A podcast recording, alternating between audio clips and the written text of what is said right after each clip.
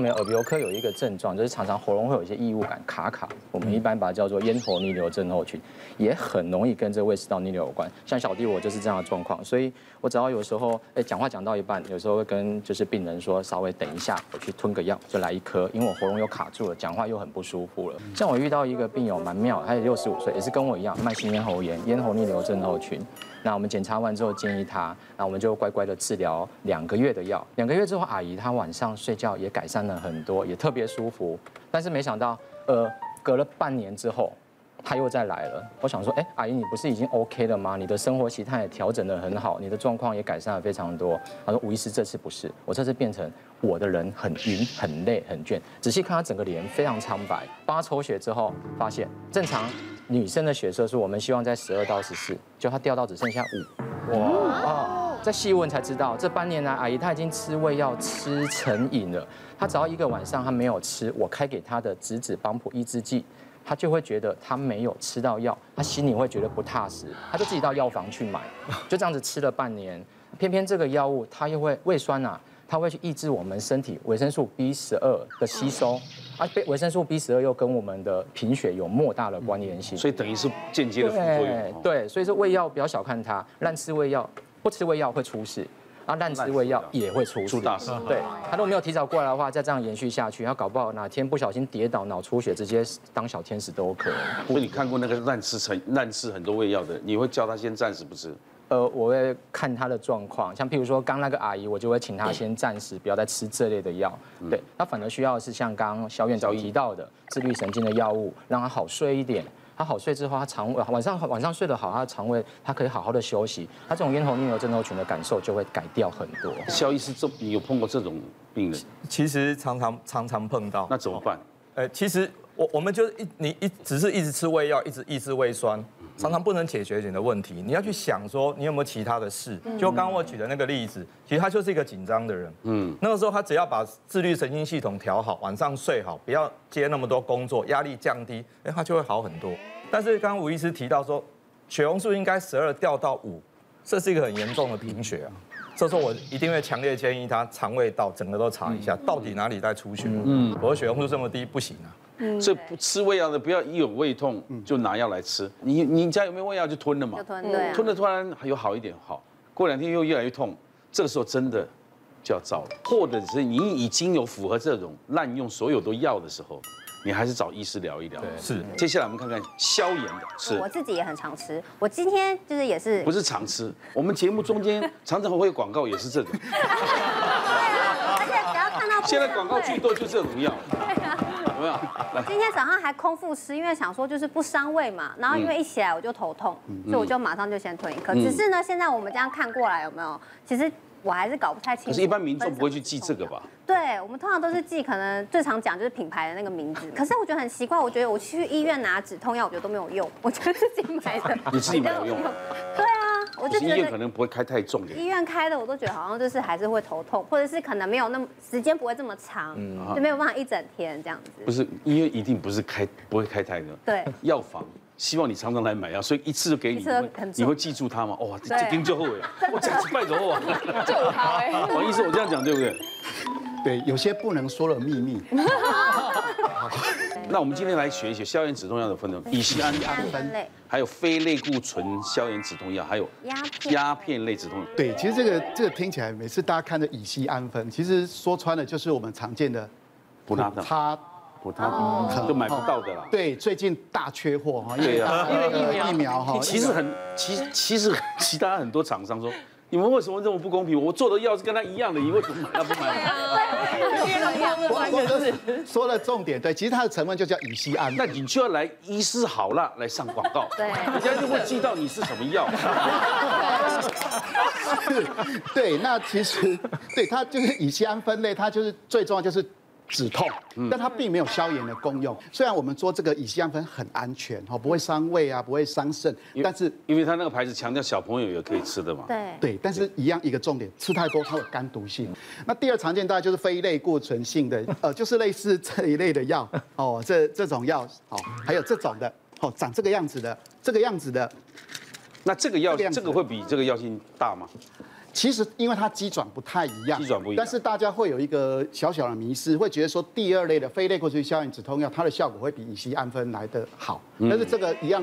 那跟它的剂量成分有一点关系哦，但一般来讲的话，医院会开的比较多是非类固醇现象，这种效果通常比较好，因为它同时如果你有发炎的话，它消炎的效果非常好，嗯，所以它同时兼具止痛跟消炎。但它缺点就是大家最讨厌的，公胃胃出血、肾毒毒性，其实常常这边拿的，别的地方也拿，自己再去买，这时候常常有时候肾功能就会突然。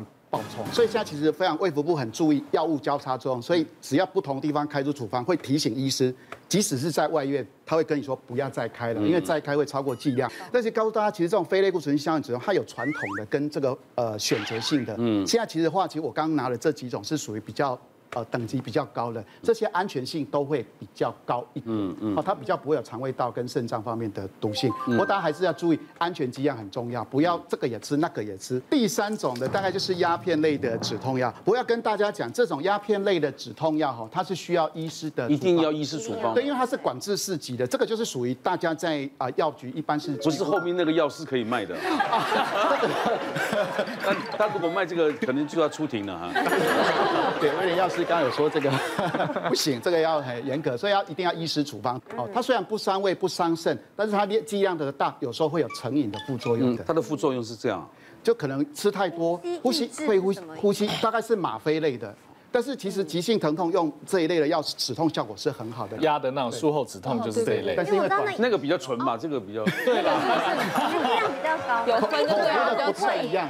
那不过止痛其实一般分三种，一种就是比如说外伤性的疼痛，那种其实像我们跌打损伤啊、外科手术啊，那种止痛药通常以上这三种都可以使用，因为它短期使用治疗好，效果都很好。那有一种是发炎性的疼痛，大概是我们最常见像痛风啊、类风湿性关节僵直性脊椎炎这种哦，治疗一定要到位，不然没到位的话，到时候风吹雨淋日晒就知道会有一些呃变化。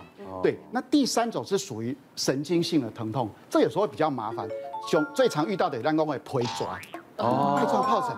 哎，患者很常会问说，明明伤口都好了，为什么还会痛？那个疱疹长在头的啊，他说患，他说黄医师你知道吗？我想去撞头自杀，这种痛让我痛不欲生。好，所以这一类的通常还要用一些神经类的那有有包含在这里面吗？哎，没有，这个可能要另外的神经类的止痛药，这个哦一样要医生处方。那刚讲的什么发炎性的疼痛这种哈，有一次我的患者五十岁的，他说，哎，黄医师，这次台风一定会进台湾。我说，哎呦，为什么会进台湾？他说，因为我关节开始痛了。我说，他说你你相信这种事吗？我说阿伯湾这科红心科是救 gay，嗯，如果我们科就是风湿科啊吼，所以这种急这个急性期发炎性的疼痛没有治疗好，它温度的改变，关节一定就会开始会酸痛。是嗯，那被它处理的就是。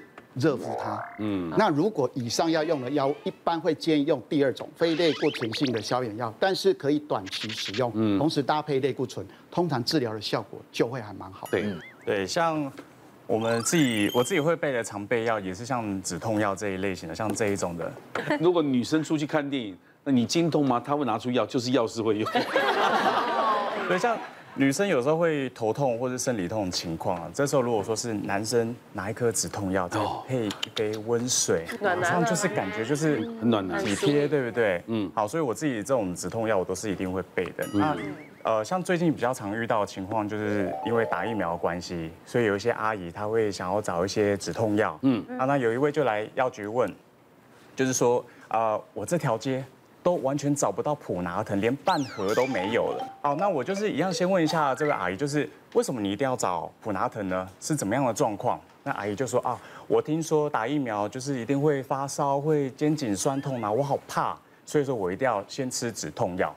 嗯，哦，那其实这边呃，我就跟阿姨解释一下，就是说你不一定要先吃止痛药，其实也要看你打疫苗的状况。嗯，对。再另外一个，我们要了解一下普拿疼里面的有效成分是乙酰氨酚嘛。嗯，所以原则上呢，其实只要含有乙酰氨酚这个成分的，嗯，它就具有呃止痛、退烧的效果了。因为我平常我就是是有定期的经痛的人，然后我的那种经痛啊，因为之前有男生去测试说经痛，因为男生没有办法感觉嘛，然后不是有去测试说，呃，其实如果疼痛分成十二的话，经痛可以是八，是不是？跟枪伤是一样的。我每次大概两两天的，就是疼痛期，一天半到两天，我可能要吃到六到八颗止痛药。原因是因为我在就是看了一个电视，就是日本的那种新闻，他就讲说。痛痛大军来之前，你一定要先吃，你等它来的时候，你再吃就来不及了。没错真的对，所以我就是不是，对不对？为什么是没错？一次因为没有啦，我们去医院，医生就跟我说，你在痛之前你就要先吃，不对然你之后吃什么都没有用，都没有你就一定要用来医院打针了。所以你们有没有看医师好啦？这么多年常常讲这个痛的问题，当然你要痛之前就要先吃嘛。对你不能痛了再吃，那个效果不大的。对不对对？所以我就我 就那你先不吃。没有必要吃到八颗 啊。可是因为我就觉得，就是它那个止痛效果大概可能三个小时、四个小时就没了，嗯我就觉得天啊，我等一下要开始痛，我等一下就没办法工作，我再吃一颗好了。很焦虑啊很焦虑，真的会焦虑，所以我就会。就是一直让它这样循环，然后直到我觉得，嗯，一大概是一天半左右，我就会不痛了，所以我就会吃到一天半。